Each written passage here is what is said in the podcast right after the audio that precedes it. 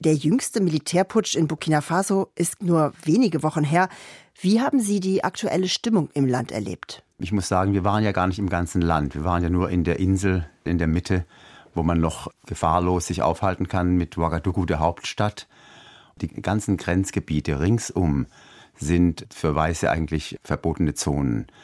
Man spürte, ich kann es vergleichen mit anderen Besuchen, eine deutliche Anspannung bei den Menschen.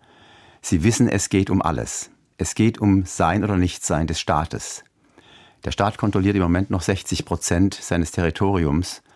Über zwei Millionen Binnenflüchtlinge sind unterwegs und das ist nicht zu bewältigen eigentlich. Tausende Schulen sind geschlossen, die Kinder wissen nicht wohin mit sich und die Spannung ist sehr groß bei den Menschen. Sie wissen, wenn jetzt der neue Militärmachthaber Ibrahima Traoré keinen Erfolg hat, dann wird es keine weiteren Versuche mehr geben können. Das Land ist am Ende wirtschaftlich und auch mental. Die Leute sind so traumatisiert, dass sie nicht mehr weiter wissen und alle hoffen, und das ist das Tolle daran, mit einer unglaublichen Freude und einer endlosen, hoffnungsvollen Gebärde freuen sich und, und hoffen, dass Traoré nun äh, es schafft und wünschen ihm alles Gute und wollen ihn alle unterstützen. Was ist Traoré für eine Figur? Die ersten Äußerungen waren ziemlich positiv. Er geht auch hausieren, sage ich jetzt mal, mit dem äh, symbolischen Alter 34 Jahre. Thomas Sankara war ebenfalls 34 Jahre, als er 83 an die Macht sich putschte. Er hat aber zum Beispiel ganz deutlich gemacht, vor wenigen Tagen erst, dass Burkina Faso keine fremden Soldaten auf seinem Territorium haben möchte und auch nicht zur Hilfe gegen die Terroristen und gegen die Dschihadisten. Sie wollen es aus eigener Kraft schaffen. Er will Mittel haben, Waffen, schwere Geräte, Hubschrauber, Drohnen, um selber den Krieg führen zu können gegen die Dschihadisten. Er hat 15.000 Freiwillige, die werden bewaffnet, werden zwei Monate ausgebildet und werden dann die Armee, die ja nur 12.000 Mann groß ist, unterstützen, um die Dschihadisten zurückzudrängen und das Land wieder sozusagen äh, die territoriale Integrität herzustellen. Bevor wir auf die Unglaublichkeit zu sprechen kommen, dass ja in dieser dramatischen Lage gerade ein friedlich verlaufendes Theaterfestival stattgefunden hat, würde ich gerne noch auf die ehemalige Kolonialmacht Frankreich zu sprechen kommen. Die gilt im Land als verhasst. Sie haben ja gerade selbst gesagt, man will sich davon unabhängig machen. Ich habe auch schon gehört, dass es Stimmen gibt, die behaupten, die Islamisten seien dort von Frankreich irgendwie animiert, in das Land weiter vorzudringen. Also das hört sich von hier teilweise an, ein wenig wie auch Verschwörungserzählungen. Also, dass Frankreich ein Interesse hat, dass der Staat instabil bleibt, ist unbestritten. Frankreich hat dort eine sehr ungute Rolle gespielt, auch jetzt in den letzten Jahren, weil sie eigentlich die alte Machtelite um Blaise Compaoré wieder an die Macht haben wollten. Und Frankreich hat das unterstützt. Jetzt der äh, neue die wollen einen eigenständigen Weg gehen und berufen sich dabei eben auf Thomas Sankara. Sie wollen sich nicht in eine neue Abhängigkeit begeben, wollen aber aus der alten raus. Ich bin sehr gespannt. Es gibt Leute, die sagen, der lebt nicht lange. Der neue, der neue Präsident. Traoré. Traoré, der lebt nicht lange. Man muss es beobachten und man muss vor allen Dingen hier in Europa und in Deutschland Aufklärungsarbeit machen. Es ist so, dass man prinzipiell gegen Militärputsche sein muss. Das ist der falsche Weg. Aber man muss die Wirklichkeit sehen in einem Land wie Burkina Faso. Da ist es im Moment die einzige Möglichkeit, dass sich etwas ändert zum Positiven hin. Wir haben auch zum Beispiel mit dem berühmten Rapper Smokey gesprochen, der ja beim äh, Aufstand 2014 eine führende Rolle gespielt hat. Und der sagt, das Militär muss jetzt als der Machthaber wahrgenommen werden und auch unterstützt werden. Traoré muss das Militär reformieren er muss die alten Generäle, die in Ouagadougou sitzen und es gut sein lassen, und es muss mit neuen Menschen eine neue Militärhierarchie sozusagen aufgebaut werden. Und gleichzeitig sieht man auf Demonstrationen russische Fahnen. Ist ein Land, in dem eine hohe Analphabetismusrate herrscht, gerüstet gegen Manipulationen in sozialen Medien kann man sich nicht auch vorstellen, wird hier ein Hass auf den Westen geschürt, um russischen Einfluss zu sichern? Schauen Sie nach Deutschland. Da spielen diese sozialen Medien die gleiche Rolle und die Verschwörungstheorien greifen hier genauso, obwohl die Alphabetisierungsrate deutlich höher ist als in Burkina Faso, die übrigens bei mehr als 70 Prozent liegt. Das ist nicht die Frage. Es ist eindeutig, dass äh, Russland eine äh, Propagandamaschinerie dort im ganz Westafrika erlaufen hat, weil sie wollen den geopolitischen Einfluss erweitern. Es ist aber nicht so, dass massenhaft Menschen auf die Straße gehen und äh, für Russland demonstrieren, dass Russland hier jetzt kommt und ihnen hilft. Es waren vereinzelte, in einer größeren Demonstration habe ich vielleicht fünf oder sechs russische Fahnen gesehen. Jedenfalls glaube ich nicht, dass es eine große Bewegung ist. So habe ich es nicht wahrgenommen. Und wie gesagt, der Präsident hat sich eindeutig geäußert. Es scheint nicht nur ein westlicher Blick zu sein, dass dieser Staat kurz vor einem möglichen Scheitern steht. Und dennoch gibt es dort ein unglaublich reichhaltiges Kulturleben. Die Kultur ist unser Öl, hat auch ein burkinischer Kulturminister mal gesagt. Können Sie skizzieren, was für eine Rolle dort kulturelle Institutionen und Festivals spielen? Das ist wirklich fast unerklärlich und ein Phänomen. Ich kenne kein westafrikanisches Land, das ein solches Kulturleben pflegt und es auch stolz darauf ist. Sie sind so stolz auf ihre Kultur und auf ihre Einrichtungen. Wenn man denkt, dass das größte Filmfestival des gesamten Kontinents in Burkina Faso stattfindet alle zwei Jahre, größer als in Kairo oder in Johannesburg, auch dass das Rekreatralfestival alle zwei Jahre stattfindet und dieses Jahr stattgefunden hat. Das ist eine unglaubliche Leistung und äh, die Leute sind wirklich stolz darauf, dass sie das geschafft haben. Es waren deutlich weniger äh, europäische Besucherinnen und Besucher da. Aber ich bin von vielen angesprochen worden, toll, dass ihr gekommen seid. Ihr dürft uns jetzt nicht alleine lassen. Wir brauchen euch. Also insofern also spielt die Kultur eine ganz große Rolle der Identitätsbildung in der Bevölkerung. Skizzieren Sie ruhig noch andere kulturelle Institutionen, die das Land auszeichnen, was zum Beispiel bildende Kunst oder auch Ausbildungsmöglichkeiten betrifft. Das ist äh, wirklich die Basis, dass es einfach sehr gute Ausbildungsbetriebe oder Ausbildungsschulen in äh, Burkina Faso gibt, in den Bereich Theater, Bereich Tanz vor allen Dingen. Berühmte Tänzer, die weltweit unterwegs sind, kommen aus Burkina Faso. Das Faso Dance Theater von Serge Aimé Coulibaly spielt übrigens äh, dieser Tage in New York. Und ähm, also die Ausbildungssituation ist gut. Es gibt im Bereich bildender Kunst seit den 70er Jahren den Skulpturenpark in Laongo.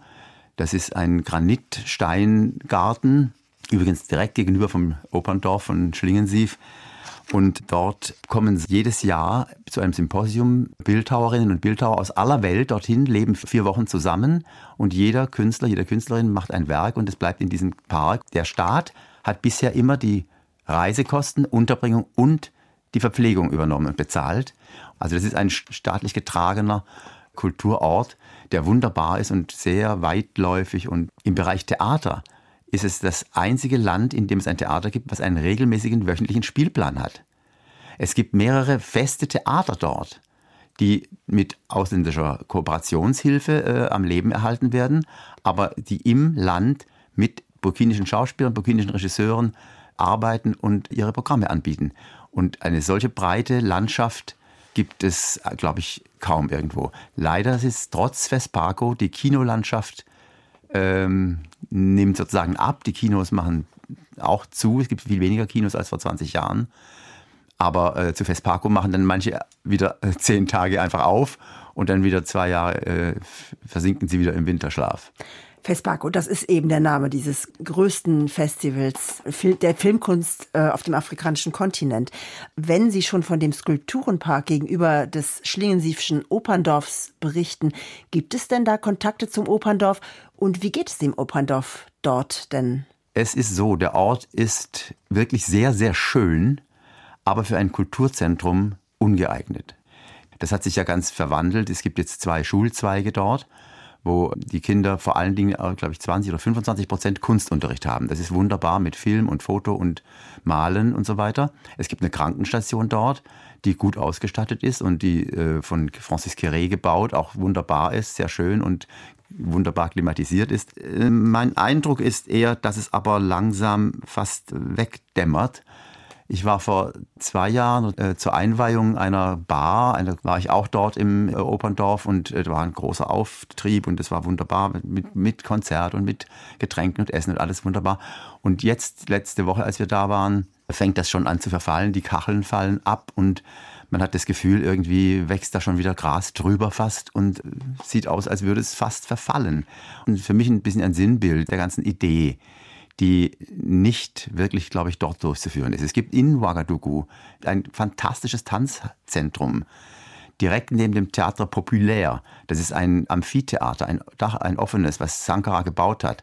Und das Tanzhaus ist ein riesengroßer Raum, ein schwarzer Raum mit einer tollen Bühne, einer riesigen Zuschauertribüne. Und daneben, wenn es daneben noch ein Theater gegeben hätte, das Platz ist da endlos. Das wäre ein solcher Magnet gewesen, dass äh, ich mir das äh, gewünscht hätte, dass das dort passiert, aber es ist anders. Ich hoffe nur, dass tatsächlich nicht über das ganze Waldgras wächst. Ja, der 2010 gestorbene Künstler Christoph Schlingensief hat das, die Weiterentwicklung seiner Idee ja nicht mehr erlebt. Aber möglicherweise haben ihm einige gesagt, dass es sinnvoller gewesen wäre, sich an bestehende Kulturinstitutionen dort, ja, anzudocken. Ist das möglicherweise wieder so eine Vision, die nicht bis zum Ende durchdacht wurde, obwohl sich ja genau Christoph Schlingensief genau mit dieser Frage auseinandergesetzt das, hat in seiner Kunst. Ja, das ist so paradox irgendwie, wenn er, er sprach ja immer von Afrika lernen. Das war ja der, die Überschrift über das ganze Projekt von Ich finde ja die Energie, die er entwickelt hat, enorm und so toll und äh, die bewundere ich wirklich, was er da aufgerissen und was er losgerissen hat irgendwie. Das ist schon ganz toll. Aber es hat ein bisschen den Anschein von Fitzcarraldo, ein bisschen so äh, ohne jetzt genaueres, ich weiß ja intern gar nicht, was geplant ist und so weiter. Apropos Thema Goethe-Institut. Es ist jetzt seit einem Jahr von einem Verbindungsbüro ein volles Goethe-Institut geworden. Und der jetzige Leiter sagt, es war gerade noch äh, zur richtigen Zeit. Jetzt würden das nicht mehr passieren, weil die Mittel ja leider in der ausländischen Kulturpolitik so äh, reduziert werden. Das Goethe-Institut hat sich sehr um das Operndorf auch gekümmert. Und das Goethe-Institut baut jetzt das Theater Populär wieder auf. Das war nun wirklich schon zugewachsen und war verfallen, weil Blaise Compaoré das nicht äh, benutzen wollte von seinem Vorgänger natürlich. Also von Thomas Sankara Von Thomas gegründet. Sankara gebaut und, und auch damals bespielt, aber als er ermordet wurde, danach nicht mehr. Wir waren dort auf der Baustelle und wird noch im November wieder eröffnet. Ja, es sind verrückte, paradox klingende Nachrichten aus Burkina Faso und man kann wirklich nur hoffen, dass dieses Land sich der Angriffe, die auf es prasseln, erwehren kann. Sie kommen jetzt genau vom Theaterfestival Recreatral wieder. Dieses Festival ist deswegen auch so beeindruckend, weil es in einem echten Stadtviertel stattfindet und so etwas wie Entwicklung für dieses Stadtviertel, also die ansässigen Familien unmittelbar teilhaben lässt und gleichzeitig eben eine internationale Ausstrahlung hat. Wie ist die Ausgabe dieses Jahr gewesen und reflektiert sich die schwierige Situation des Landes in einigen Stücken dort? Also die Situation beim Rekreatalfestival war ähnlich wie die Jahre davor. Die Straße wird abgesperrt vorne und hinten, wird geschmückt mit tollen Bildornamenten und mit Lampen und mit, da arbeitet ein, ein ganzes Team einige Wochen dran. Äh, dort werden Bühnen aufgebaut, dann werden Zuschauertribünen aufgebaut dazu und man geht durch den Hof der Menschen durch, manchmal an ihrem Haus vorbei Sie werden alle einbezogen, Sie werden auch in die Programmation inzwischen einbezogen. Also es wird alles mit Ihnen diskutiert. Sie, Sie nehmen wirklich teil daran. Und es ist Ihr Festival geworden. Es ist nicht ein Festival, was irgendwie alle zwei Jahre kommt und dahin gepflanzt wird und geht wieder weg. Inwiefern reflektieren Stücke, die dort auf dem Festival gezeigt werden, die prekäre Situation im Land? Es gibt mehrere Stücke, die das zum zentralen Thema gemacht haben. Auch bei der Eröffnung gab es ein Stück, das heißt Tüdi PDI. PDI sind die Personnes déplacées internes, das heißt die Binnenflüchtlinge. Und das ist ein Stück, was in Kaya, etwa 100 Kilometer nördlich, erarbeitet wurde von Aristita Nakta. Dort ist ein riesengroßes Geflüchtetenlager, wo sie aufgefangen werden, erst bevor sie verteilt werden, wie, ähnlich wie hier in Deutschland äh, solche Prozesse stattfinden. Und sie sagen eben, ihr nennt uns Binnenflüchtlinge, aber wir sind Menschen. Also sie wollen als Individuen wahrgenommen werden und das Texte von verschiedenen Autoren, die äh, ein, ein Schauspieler las. Und dazwischen ging die ganze Zeit ein Kind mit einer burkinischen Flagge durch die Menge und es war sehr berührend und unglaublich relevant. Man, man spürte die Relevanz und die Notwendigkeit dieser Menschen und die Ernsthaftigkeit hat sich so übertragen. Eine Frau weinte die gesamte Performance über. Das traumatisiert natürlich auch viele Gefühle, kommen da hoch. Gab es noch andere Stücke, die sich mit der aktuellen politischen Situation beschäftigt haben? Es ist ja ein Festival zeitgenössischer Texte auch. Es gibt den äh, Roman von Mohamed Mbougar Sarr, ein Senegalese, der den Roman geschrieben hat, Terre Sainte. Das heißt übersetzt etwa umschlossene Erde. Das ist die Geschichte, dass ein Paar in einer Stadt, die von den Dschihadisten eingenommen ist, eine Liebesbeziehung hat, die verboten ist und die werden beide hingerichtet. Und daraufhin gibt es äh, eine Widerstandsgruppe, die dann eine Zeitung veröffentlicht will und äh, also Widerstand leisten will. Und im Zentrum steht im Grunde genommen ein Briefwechsel der Mütter, der beiden Mütter der beiden Opfer. Und das ist auch wirklich sehr ergreifend und sehr stark in der Aussage inhaltlich. Die Einheimischen sprangen auf hinterher und bedankten sich, dass ein Stück ihre Geschichte sozusagen, die jetzt gerade heute stattfindet, auch direkt auf der Bühne verhandelt. Es radikalisiert sich ein Sohn der Familie und dann gibt es diese Auseinandersetzungen, was ist wirklicher Islam, was ist der richtige Islam und so weiter. Und das sind alles Fragen, die die Menschen sehr umtreiben. Also Theater als Identifikationsangebot oder auch Traumabewältigung. Was glauben Sie, kann so etwas bewirken in einem Land, das so fragil ist und so dicht daran ist, ja, zu kippen? Also es ist interessant, dass Sie das gerade sagen mit der Identitätsbildung, weil das dritte Stück, was ich noch erwähnen wollte, ist Beonere, l'espoir de la Savanne, die Hoffnung der Savanne. Beonere ist ein Wort aus Mossi, der Moree-Sprache. Und das ist für junge Menschen von drei bis 77. Und das ist ein Zirkussetting eigentlich mit unglaublicher Spielfreude und Spiellust und Tanz und Zauberei und Text und Spiel und Tiermasken und so weiter. Und die Menschen haben sich so begeistert und waren so, haben gelacht und sind mitgegangen, obwohl auch in diesem Stück angesprochen wird Terrorismus, die nationale Frage. Es wurde dann die Nationalhymne gesungen mitten im Kinderstück. Das äh, muss man sich dann vorstellen, dass das, aber es wurde eben der Zusammenhalt der Ethnien, der Zusammenhalt der Religionen, wie unwichtig das ist, an welchen Gott man glaubt. Hauptsache, man ist freundlich miteinander. Und das war ein sehr begeisterndes Stück. Das hat mir am besten gefallen von allen. Und genau dann in der schwierigen Situation auch Entlastung geboten hat natürlich, aber sie nicht verschwiegen hat. Sie hat nicht abgelenkt. Wie ist denn das ästhetisch zu bewerten, das, was Sie gesehen haben? Ist das transformierbar? Kann man das hier zeigen und es transportiert sich die Dringlichkeit, aber auch die künstlerische Qualität? Also bei vielen Produktionen ja. Gerade im Tanzbereich zum Beispiel ist es so, dass beim Schauspiel ist es schon schwieriger, mit dem Text natürlich auch, weil wir dann alles übertiteln, ne, äh, was aber auch eine Schwierigkeit bedeutet in der Übertragung. Da ist es schwieriger. Also wir wollen schon zeigen, was für ein Theater dort gemacht wird.